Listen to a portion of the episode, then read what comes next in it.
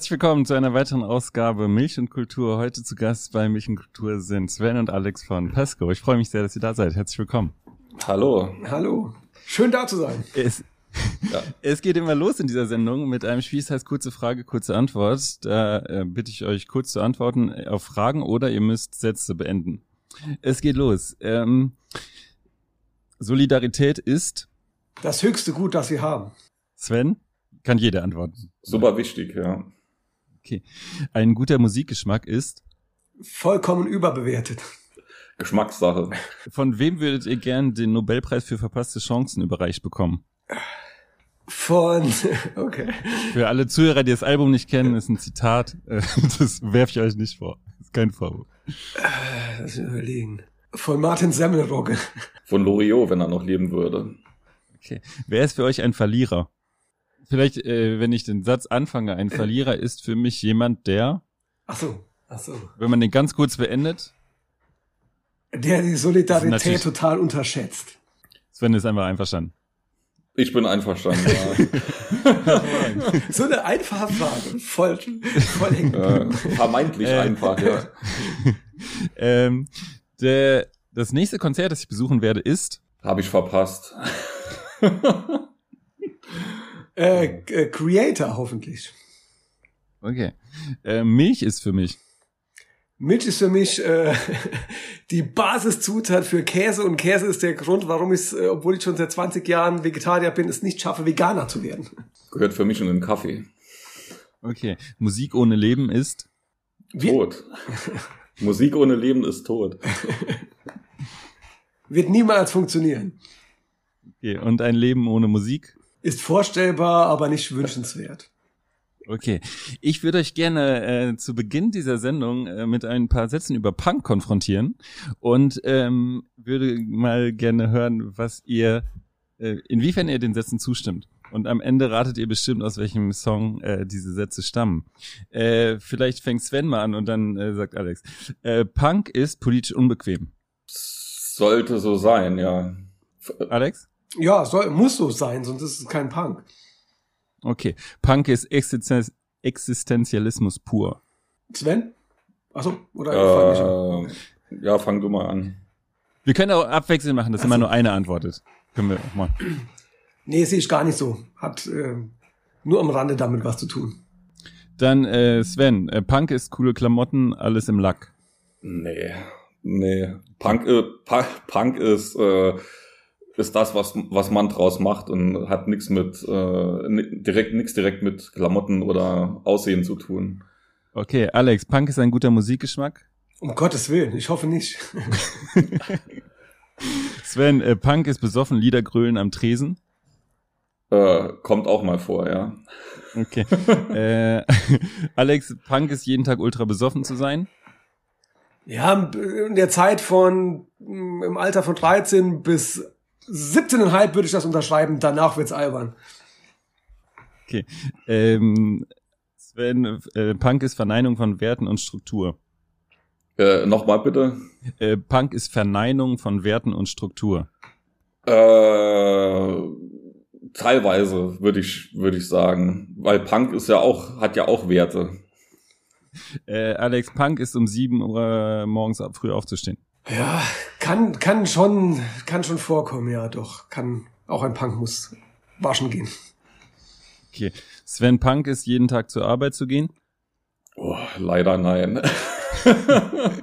nee. Und jetzt zum Schluss äh, ist ja gemein, dass ich euch das die ganze Zeit vorgebe. Jetzt dürft ihr nochmal eine Definition von Punk äh, geben, wenn ihr das möchtet. Welche liegt euch dann am nächsten? Oder was, was ist für, für euch am meisten? Was ist für euch am Zutreffen, wenn ihr an Punk denkt?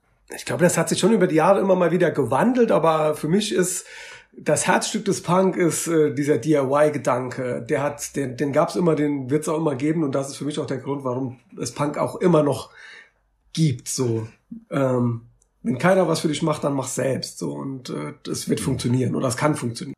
Genau und in dem Zusammenhang auch das tun, wo was man was man machen will und wohinter man auch steht. Ne?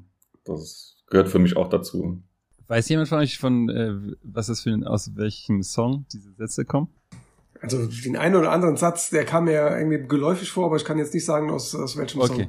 Song. Es sind die äh, alle aus Punk einem Song. Ist von, ja, so. genau. Äh, Punk ist von äh, den Ärzten aus dem Jahr 1998.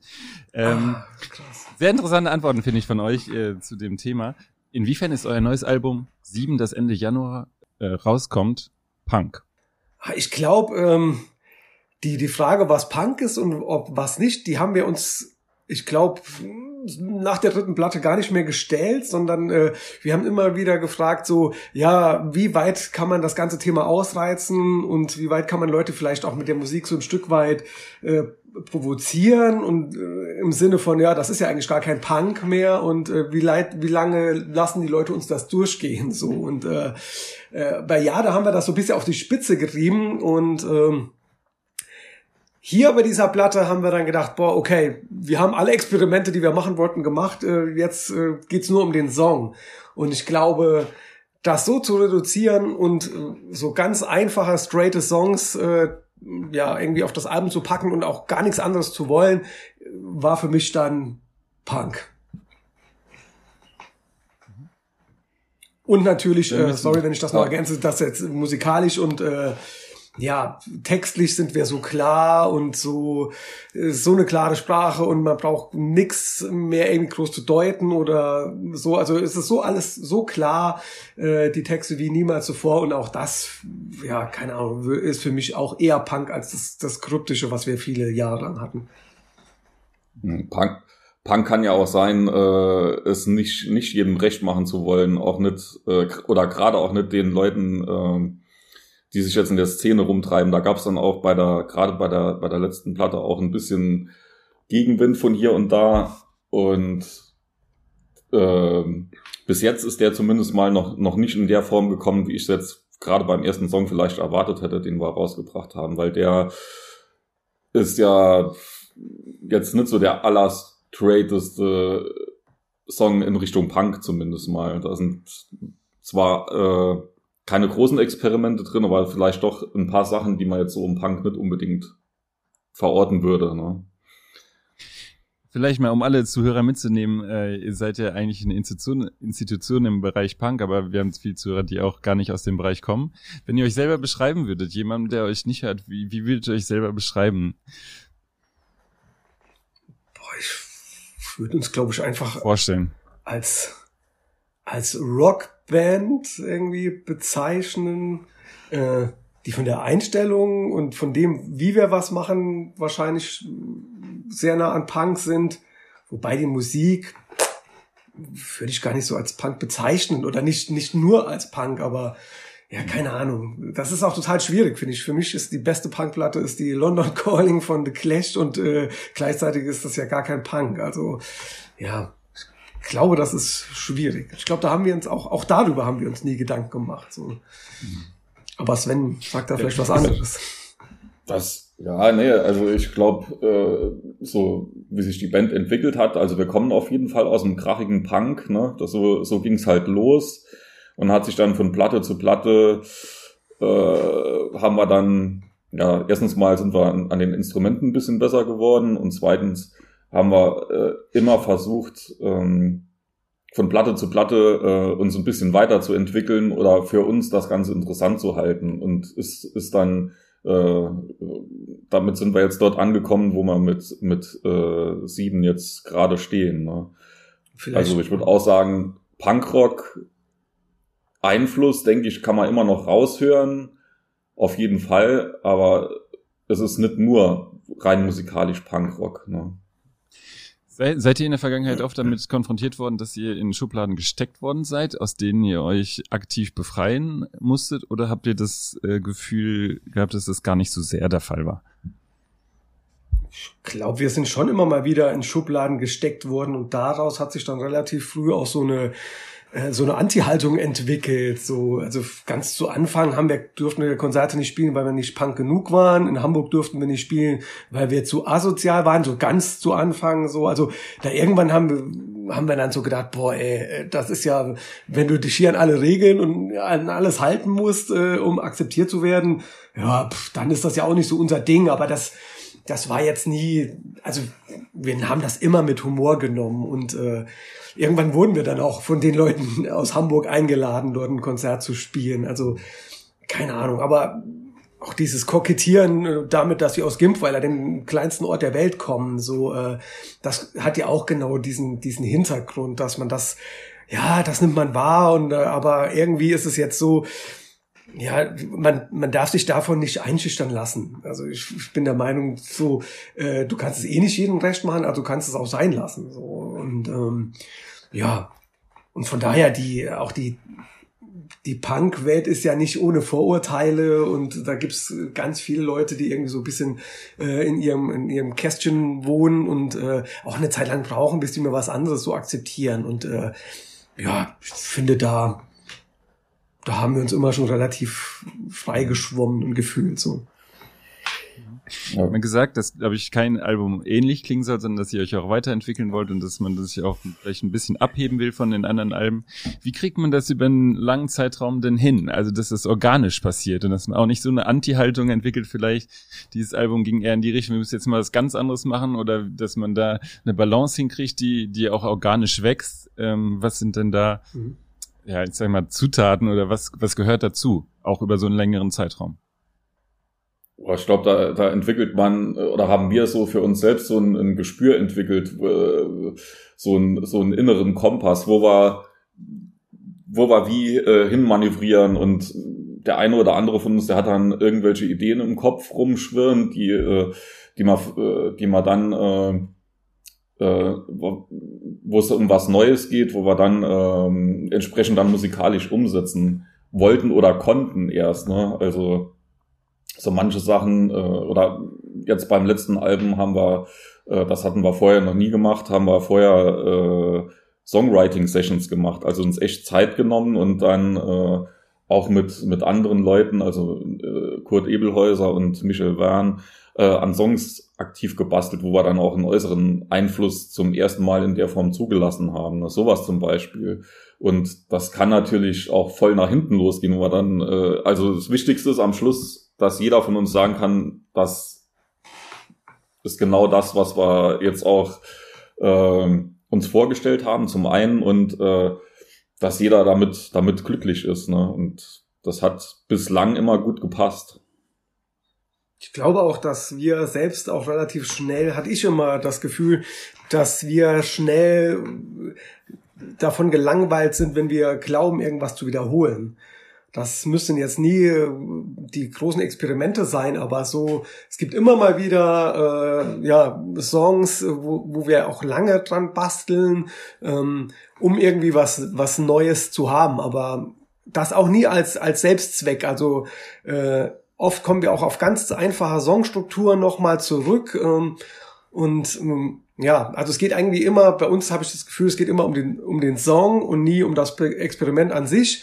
Aber ja, wir versuchen es dann doch immer in erster Linie erstmal auch für uns irgendwie spannend zu halten und wir spielen auch immer am Limit. Also mit jeder neuen Platte spielen wir so, was das musikalische Können angeht, immer am Limit. So, das hört man hier bei, bei Sieben, also für uns als Band hören wir das vor allem äh, auch bei Ollo, der da wirklich äh, am Schlagzeug so ein paar total neue Sachen macht und äh, ja, also ich glaube, das, das ist auch der Grund, warum wir auch gut mit Kurt Ebelhäuser zusammenarbeiten können, der uns da auch immer wieder ans Limit gebracht hat. So und äh, ja, ich glaube, das ist auch so ein Grund, warum sich das immer wieder ändert, weil wir uns auch immer ein Stück weit ändern. So was, was Songwriting. Achso, schön. Und, und was, äh, was, was äh, auf keinen Fall bei uns passiert ist, äh, wenn jetzt, was weiß ich, die letzte Platte oder die vorletzte Platte, egal welche, ne, wo man sagt, okay, die, die ist ja im Vergleich zum Vorgänger, war die ja nochmal äh, erfolgreicher, wie auch immer. Und äh, jetzt machen wir was, das genau in die gleiche Richtung geht, weil wir, äh, weil das Kalkül, Kalkül ist, Erfolg damit oder ein bisschen mehr Erfolg oder den Erfolg äh, zu wiederholen das, äh, ich glaube, die, die Haltung, die gibt's bei uns gar nicht. Ne? Das ist eher eine Anti-Haltung gegen so äh, gegen sowas. Ja, ja.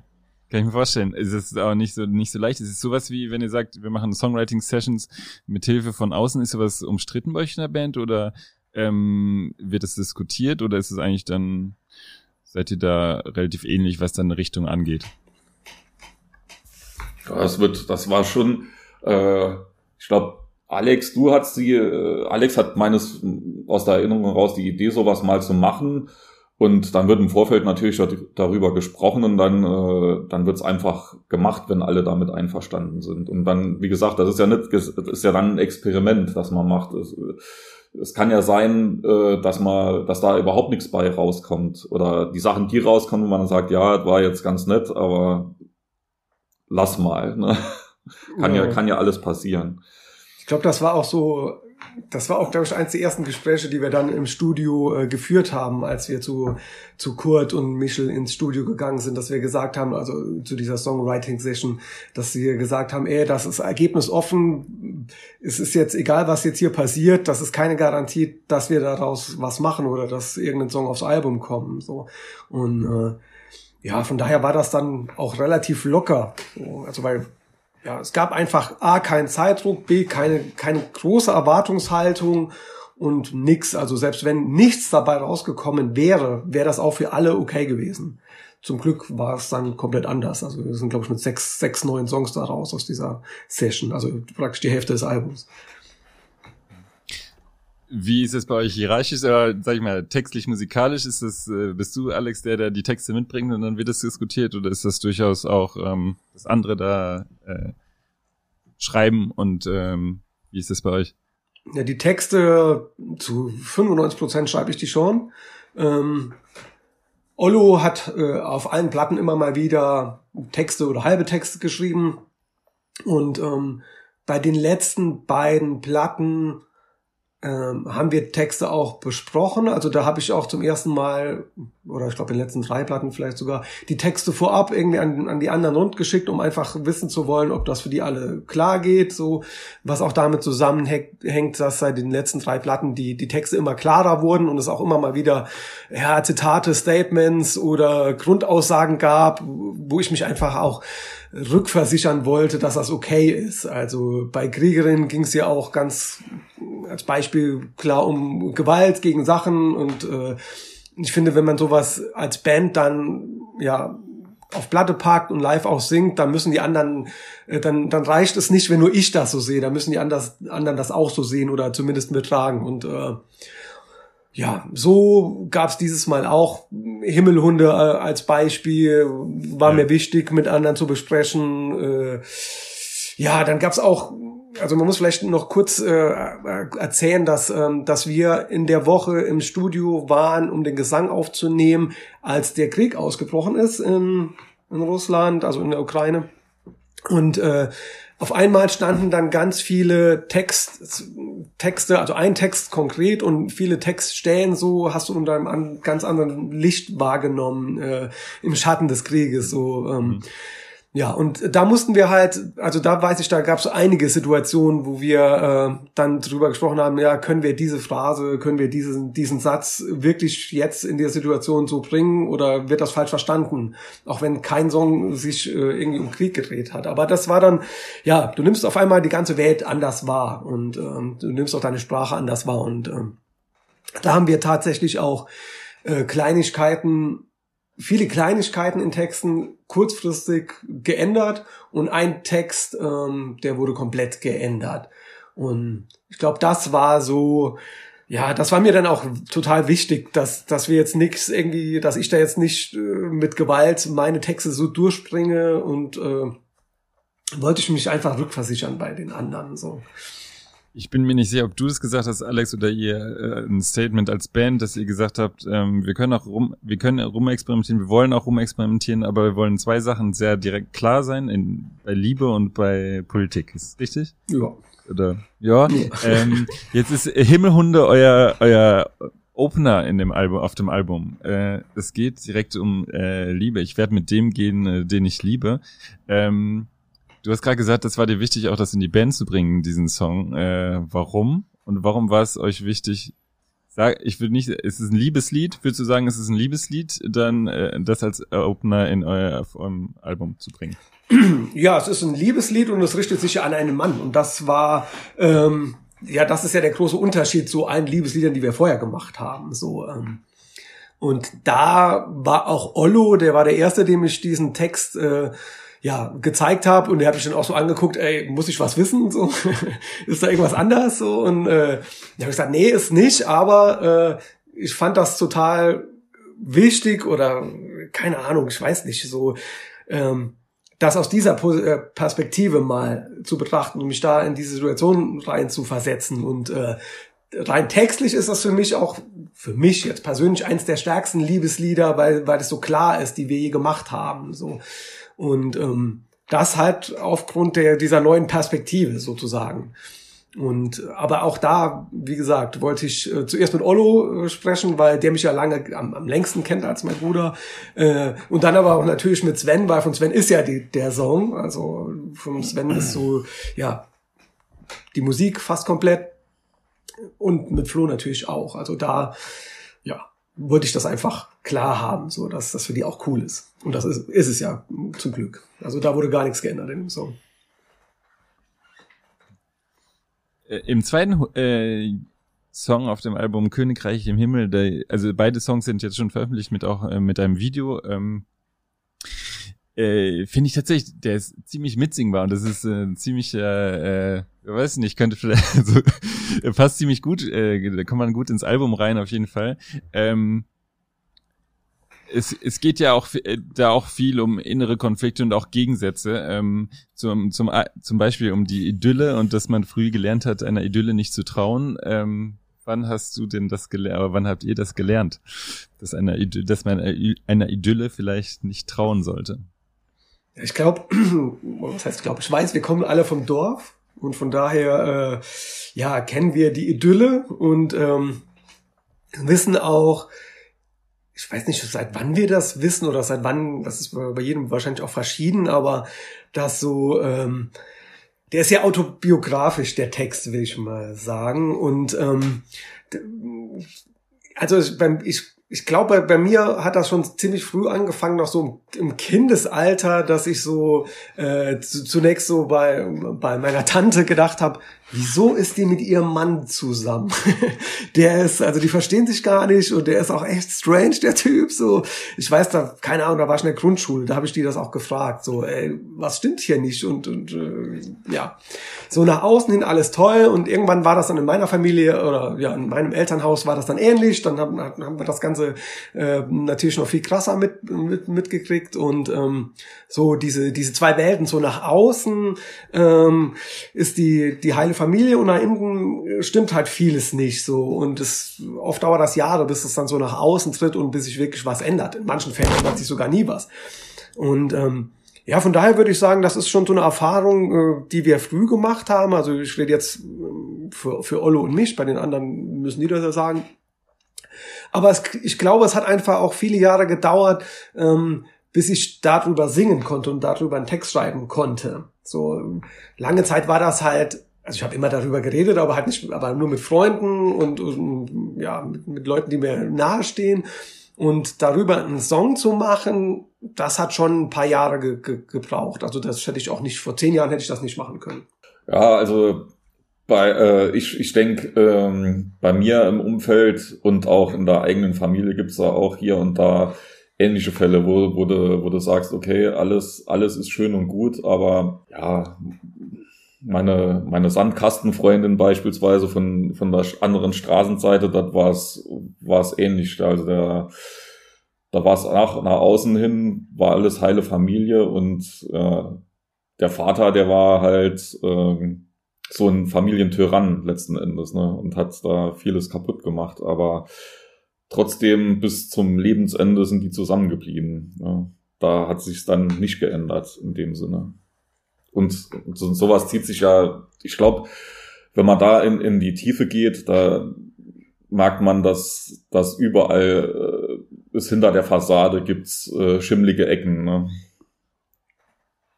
Ich finde, was, was sich so ein bisschen durchs Album zieht, beziehungsweise äh, was immer so ein bisschen durchscheint, wieder dieses, ich fühle mich eigentlich zwischen äh, vielleicht, oder ich fühle mich unten ganz wohl, ich fühle mich auch zwischen bei Verlierern ganz wohl, ich fühle mich, äh, ich singe, glaube ich, einmal äh, zwischen Altglas und Verlierern, mhm. da, da fühle ich mich wohl. Ähm, inwiefern äh, hat sich das denn, äh, diese Attitüde, ähm, vielleicht im Laufe der ja Jahre auch bei euch verändert. Ich glaube, wenn man älter wird, vielleicht auch äh, Kinder bekommt, äh, äh, ändert sich ja vielleicht sowas auch, aber so ein, so ein Verhältnis zu, zu, zu Wörtern wie, was ist ein Verlierer? Ähm, warum fühle ich mich bei denen besonders wohl oder vielleicht auch wohler als bei, äh, nicht, Menschen, die ihr in dem Song Mailand vielleicht beschreibt oder meint? Ähm, wie hat sich das bei euch äh, entwickelt und warum ist es euch äh, so wichtig, das zu äußern auf der Platte? Ja, also das hat so hm, der Song 14 Cola-Kracher, aus dem dieses Zitat mit dem Altkasten und den Verlierern ist, äh, der hat so ein bisschen diesen Hintergrund, dass, ähm, dass wir, auch oder ich und Ollo, ähm, den, den Zugang zu äh, zu Punk und zu Punk-Leuten, also gar nicht zu, zu der Musik, aber zu, zu Punks, äh, irgendwie gefunden haben in, in, in so einer Zeit, äh, ähm, ja, in dem wir, in dem wir auch so ein bisschen entwurzelt waren und ähm, da haben wir diesen Zugang, wir wurden da mit offenen Armen empfangen. Und das waren, äh, ja, das waren dann total so ein Haufen von unterschiedlichsten Leuten. Also es waren so Skater-Typen, so Metal-Typen, so äh, junge Alkoholiker, würde ich mal sagen und so. Aber ähm, das war auf jeden Fall so eine, so eine Clique und äh, so eine Gruppe, die, die offen waren für alle Arten von, von, ich sag mal, Losern das blieben nicht alle Loser, aber zu, zu dem damaligen Zeitpunkt habe ich schon so gedacht, boah, hier treffen sich so die Außenseiter. Und ähm, das war für mich auch irgendwie so immer eine große Stärke der Punk-Szene, dass man Leute nicht aufgrund von Äußerlichkeiten oder Status oder sowas nicht ausgegrenzt hat. Und ähm, da habe ich so in den letzten paar Jahren auch schon immer mal wieder so zumindest mal Gefahren gesehen, dass, äh, dass es gewisse Punkkreise gibt, die auch sehr elitär sind und äh, sagen, du musst das und das kennen, du musst das und das wissen, du musst so und so äh, diese Bildung haben, sonst kannst du nicht dazugehören in unserem Club. Und ähm, Bildung und alles und, und das ist alles total wichtig. Das, das darum geht's nicht. Aber es, mir war dann irgendwie total, wo ich gedacht habe, ey, wir können hier nicht Leute ausschließen, äh, die vielleicht keine Chance hatte, diese Bildung zu erreichen oder das zu erreichen oder so schlau zu sein. Und äh, ja, damit äh, habe ich so ein bisschen eine ganz große Stärke der Punk-Szene in Gefahr gesehen oder meiner Punk-Szene oder meinem Verständnis, was für mich diese Szene ausmacht. Und genau davon äh, äh, ja, handelt dieser Song. Und äh, das sehe ich auch nach wie vor so. Und äh, das meine ich auch. Also ich bin dann lieber äh, oder ich kann mir gut vorstellen, mit Leuten auch Zeit zu verbringen, mit denen ich halt jetzt nur zu 70 Prozent die Werte teile, aber trotzdem kann ich die akzeptieren als, als Teil dieser Szene und äh, ja, und man muss jetzt nichts vorlegen, damit du Teil dieser Szene sein kannst. So, und ich kann eine Person auch in, in einer Sache ablehnen und trotzdem akzeptieren, dass sie Teil dieser Szene ist und diese mit offenen Armen empfangen. Und äh, ja, so dieses elitäre Bewusstsein, das fand ich immer, dass das in der Punk-Szene nicht vorhanden war oder viel weniger vorhanden war als jetzt bei den Leuten, die, keine Ahnung, äh, Tennis spielen oder irgendwas ganz anderes machen. Äh, das fand ich immer eine große Stärke. So, und äh, da hoffe ich, dass es die weiterhin geben wird. Sven, willst du noch was? Nee. Ähm, du meldest. ja. Also, ähm, mir geht's, mir geht's so, ich fühle mich auch in, in, in, in so Kreisen und äh, da, wie soll ich sagen, da habe ich auch so meine Erfahrungen gemacht, ne? Also in, äh, mit Leuten oder oder Kreisen, die die die sich als elitär verstehen und und andere die jetzt äh, ja, in der Bildung oder Status nicht, nicht mithalten können, äh, die deswegen ausschließen oder diskriminieren, das geht mir total gegen den Strich und äh, ist so ist sowas, wo ich mich null wohlfühle. Ne? Ich meine, von uns ist ja auch keiner blöd, aber trotzdem geht's ja darum, äh, die Mitmenschen jetzt scheißegal, ob das jetzt ein Punk ist oder hat für mich auch jetzt äh, erstmal nichts mit der Punk-Szene zu tun, sondern einfach mit dem Miteinanderleben, ne? Äh, dass man, dass man sich gegenseitig akzeptiert und und respektieren kann. Ne? Das finde ich wichtig. Ich finde ganz spannend. Also ihr könnt, widerlegt mich bitte, wenn, wenn, also in dem Song von unten nichts Neues, wo ihr die Frage stellen, wenn wir falsch sind, wenn wir falsch sind, äh, knüpft eigentlich vielleicht auch so ein bisschen daran an, an dieses, ähm, so falsch können wir gar nicht sein, die anderen sehen ganz schön müde, also die scheinbar glücklich sind, die, die sehen ganz schön müde aus. Ähm, ist das ähm, diese Beschäftigung, was ist falsch und was ist richtig äh, für euch oder ähm, dieser Vorwurf auch vielleicht, was bei jungen Menschen, der oft jungen Menschen gemacht hat, du bist falsch, du bist nicht gut, wie du bist, sondern äh, änder dich mal, pass dich mal an, dass solch ein, dass das ein Gedanke ist, der da auch wieder wieder auftaucht? Also diese Verbindung von den beiden Songs gerade in dem Zitat sehe ich auch so. Ähm, ja, ich glaube auch, was hier auch eine Rolle spielt, äh, wenn du das Verhältnis von alt und jung so sagst, so ähm, das sehen wir genauso im Sinne von äh, ja, wir machen das jetzt auch schon 25 Jahre und äh, sind auch nicht mehr die Jüngsten so, aber wir sind, äh, wir sehen uns da kein Deut besser als die Jungen. Also wir warten da auch immer drauf, dass von den Jungen irgendwas kommt, äh, die irgendwas viel besser machen oder ganz anders machen wie wir. Und äh, also hat, das hat von uns auch keiner irgendwie so einen herablassenden Blick auf die Jungen. Im, im Gegenteil. Also ich meine, äh, Ollo ist Konzertveranstalter, veranstaltet auch immer wieder junge Bands. Wir als Label veröffentlichen, sind immer auf der Suche nach jungen Bands und gucken auch, dass wir da irgendwie unterstützen. Wir, wir nehmen junge Bands mit auf, auf Tour und ja, freuen uns eigentlich immer total, äh, wenn irgendwelche junge Bands nachkommen. So und ähm, von daher, ja, kann ich das so unterschreiben. Also ich, das war jetzt auch nicht, dass ihr der Eindruck, dass ihr herablassend auf die herabschaut, sondern eher, dass es auch ermutigend ist, aber dass man sich das auch als äh, Erwachsener stellen kann, die Frage. Äh, Sven, du hast gerade gesagt, oder ihr habt auch gesagt, dass es schon auch das musikalisch, ähm, sag ich mal, anspruchsvollste Album ist von euch, äh, oder wo ihr euch am meisten vielleicht ausprobiert habt. Du hast auch gesagt, dass neue Fähigkeiten dazu kommen, dass ihr einfach besser geworden seid. Ähm, was würdet ihr denn sagen, ist musikalisch gel am gelungensten an dem Album?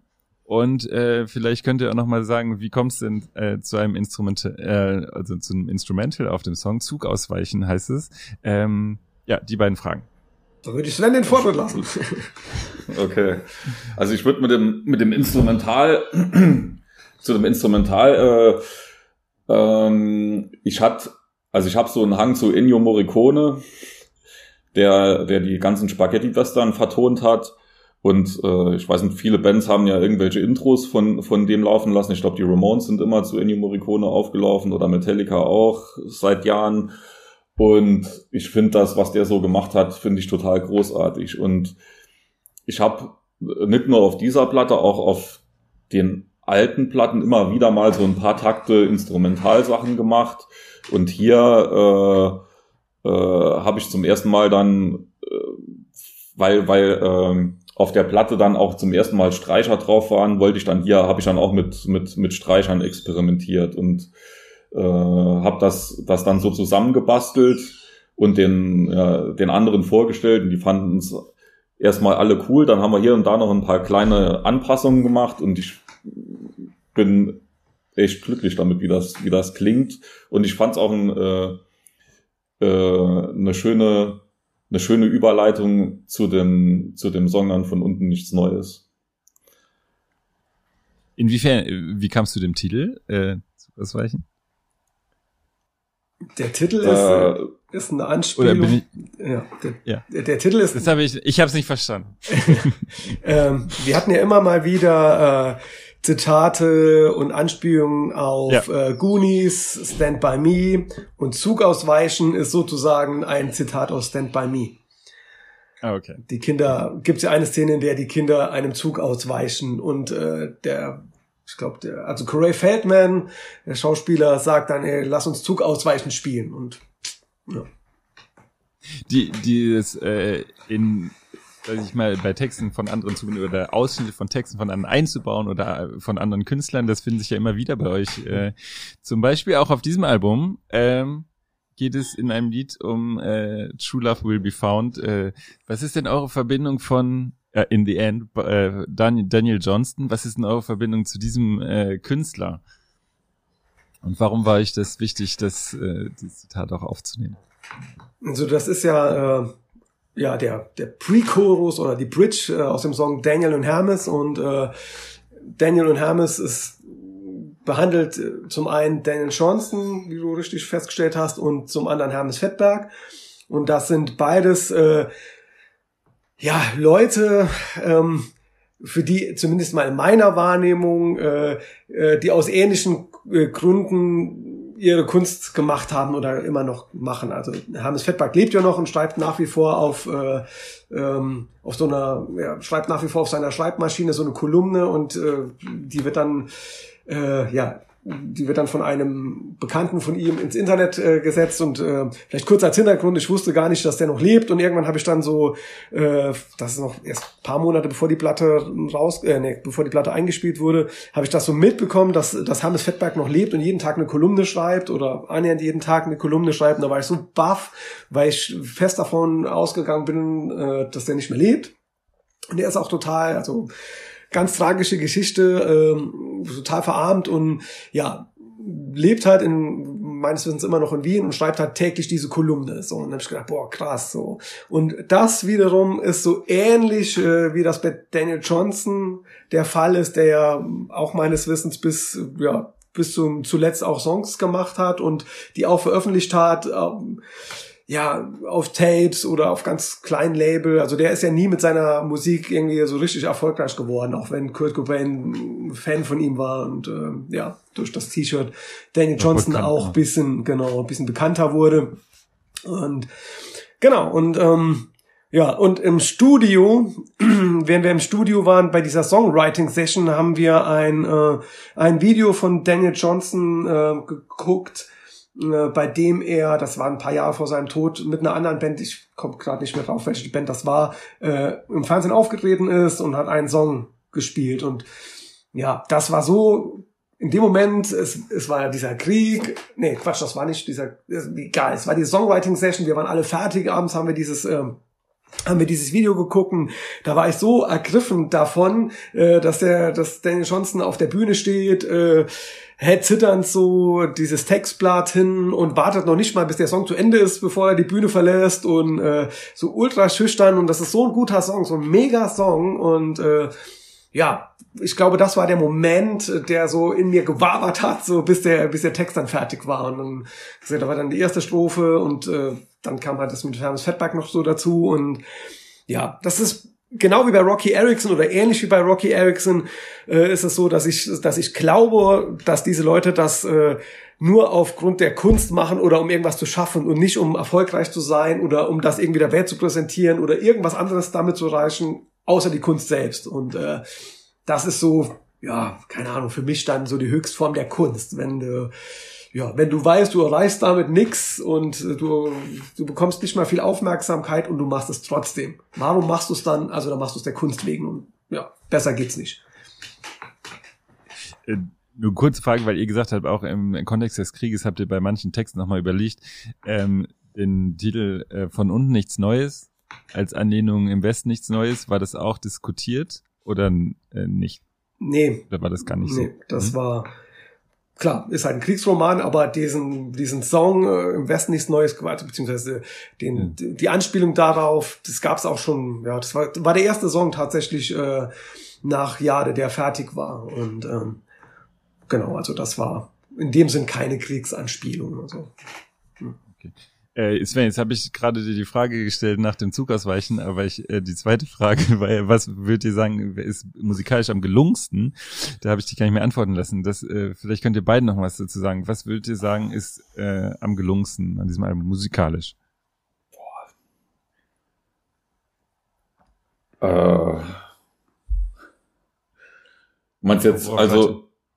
Wo, wo ihr sagt, da seid ihr am stolz vielleicht ein blödes Wort, aber da, da seid ihr, da freut ihr euch am meisten vielleicht über die Weiterentwicklung, über, oder sagt, da sind wir auf jeden Fall besser geworden und sind wir näher an dem Pasco, dass wir, oder sind wir sehr nah an dem, was wir haben wollen, so. Dann näher, so, dem näher gekommen auch. So, so, äh, rein von den Songs, wie ich die jetzt äh, bewerten würde, vom, äh, wie sie, wie sie mir gefallen oder nicht gefallen, äh, würde ich sagen, da, da sind die alle auf, auf einer Höhe. Ne? Äh, die, die simplen, die, also da habe ich jetzt keinen Liebling, aber musikalisch gelungen oder äh, oder wo so wo, wo man so eine, eine Weiterentwicklung erkennt, würde ich jetzt sagen, ist äh, Himmelhunde ist da auf jeden Fall aus meiner Sicht zumindest mal mit dabei, weil der äh, auch so ein paar für uns finde ich untypische Parts hat. Äh, Und äh, dann würde ich sagen Mailand als so, so eine Überraschung, äh, Überraschungssong, der, der uns da auch äh, fordert. Das wenn sind so das, meine, also, meine zwei.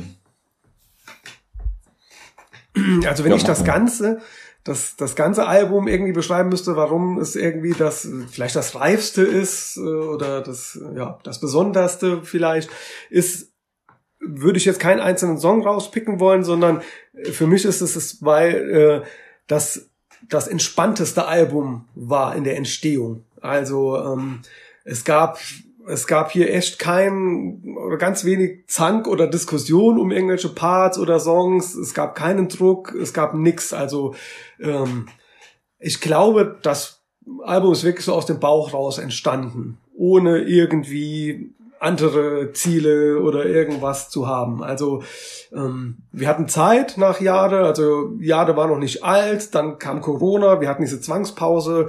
Und in dieser Songwriting-Session wussten wir, pff, es ist komplett egal, ob wir jetzt hier mit Songs rausgehen oder nicht. Das hatte ich eben schon mal gesagt, so. Aber ich glaube, diese, diese, ja, diese Entspanntheit oder diese, ja, dass das, dieses locker, locker mit den Songs umgehen hat sich dann von dieser Songwriting-Session auf die komplette Platte irgendwie übertragen.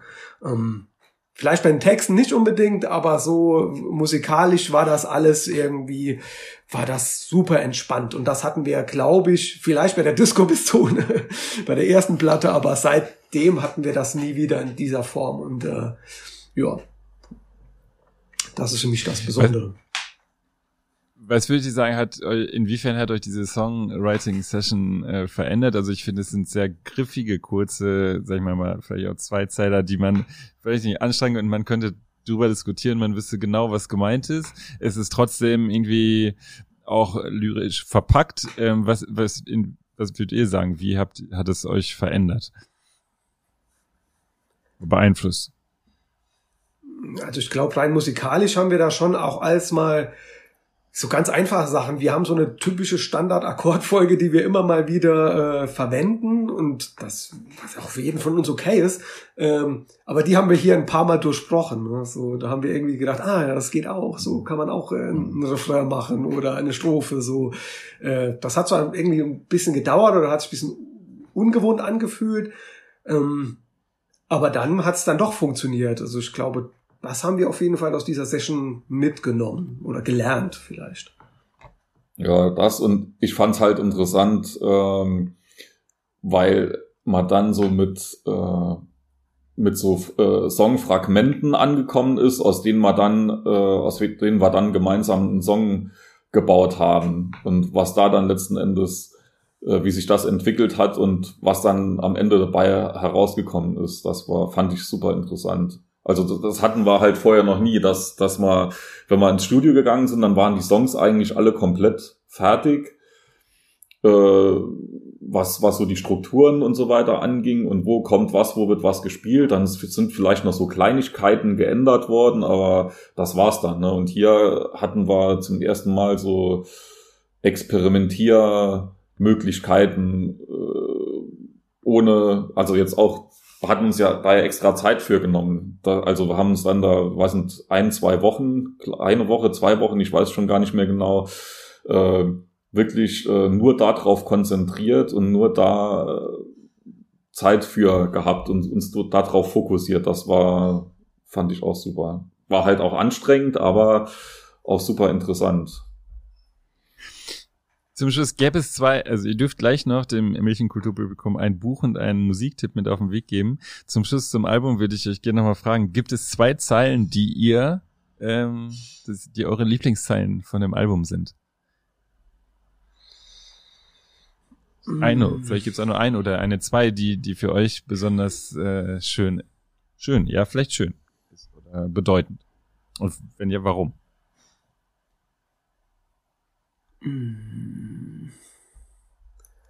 Also für mich gibt es auf jeden Fall mehrere. Ich überlege jetzt gerade, was so meine Lieblingszeilen Kann da,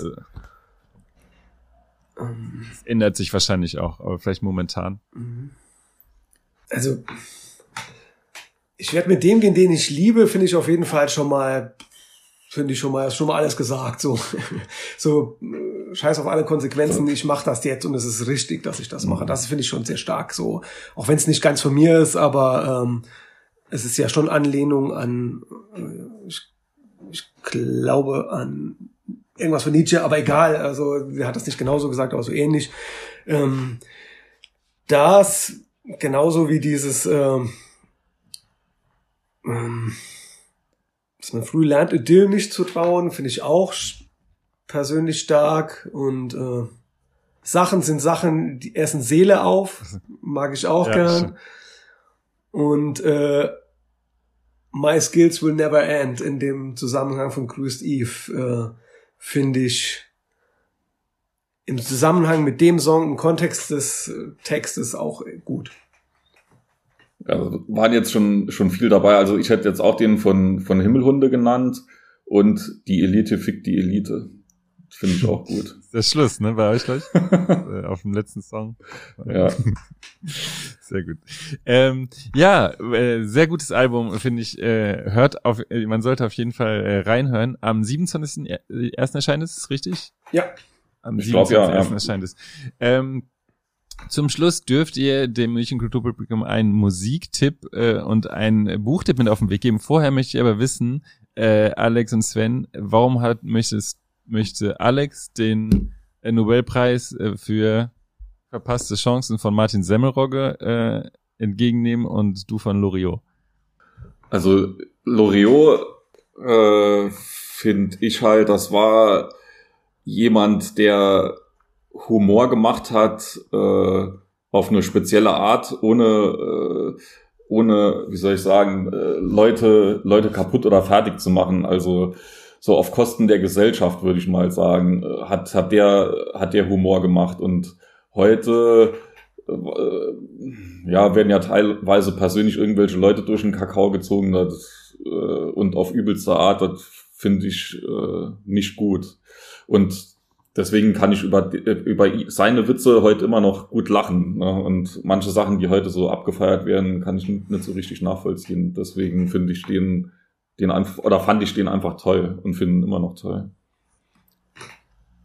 Ja, bei mir ist es so, äh, als du das äh, verpasste Chancen genannt hast, da musste ich irgendwie an so vermeintliche Loser oder Weirdos denken und da äh, und die teilweise halt auch total faszinierend sind und äh, auch nicht in allem, was sie machen, aber in vielem. Und da ist in meinem Geiste Martin Semmelrocker aufgepoppt. So. Und äh, ja, das ist der Grund. Okay. Äh, wenn ihr mögt, dürft ihr ein Buch und ein Album oder einen Song empfehlen. Äh, Gibt es da was, was ihr jemandem nahelegen möchtet? Also ich finde die, die letzte Platte von The Last Gang, finde ich super weiß jetzt gerade gar nicht, wie die, wie die im Detail heißt, aber die finde ich eine klasse Platte. Sind ein paar richtig gute Songs drauf. Gibt es auch noch ein Buch, was du. Ah, ich bin, ich bin jetzt so die Leseratte. Okay, dann, dann, dann nenne ich zwei. Dann macht äh, Alex zwei, ja. Ja, also äh, Musik würde ich nennen, äh, weil ich es oft gehört habe, die Manta Pain is Forever, also die neue oder die aktuelle, wird ja von Die Hard Manta-Fans jetzt nicht so gefeiert. Ich finde es aber mega gut, war mein Zugang zu Manta, also kann ich total empfehlen.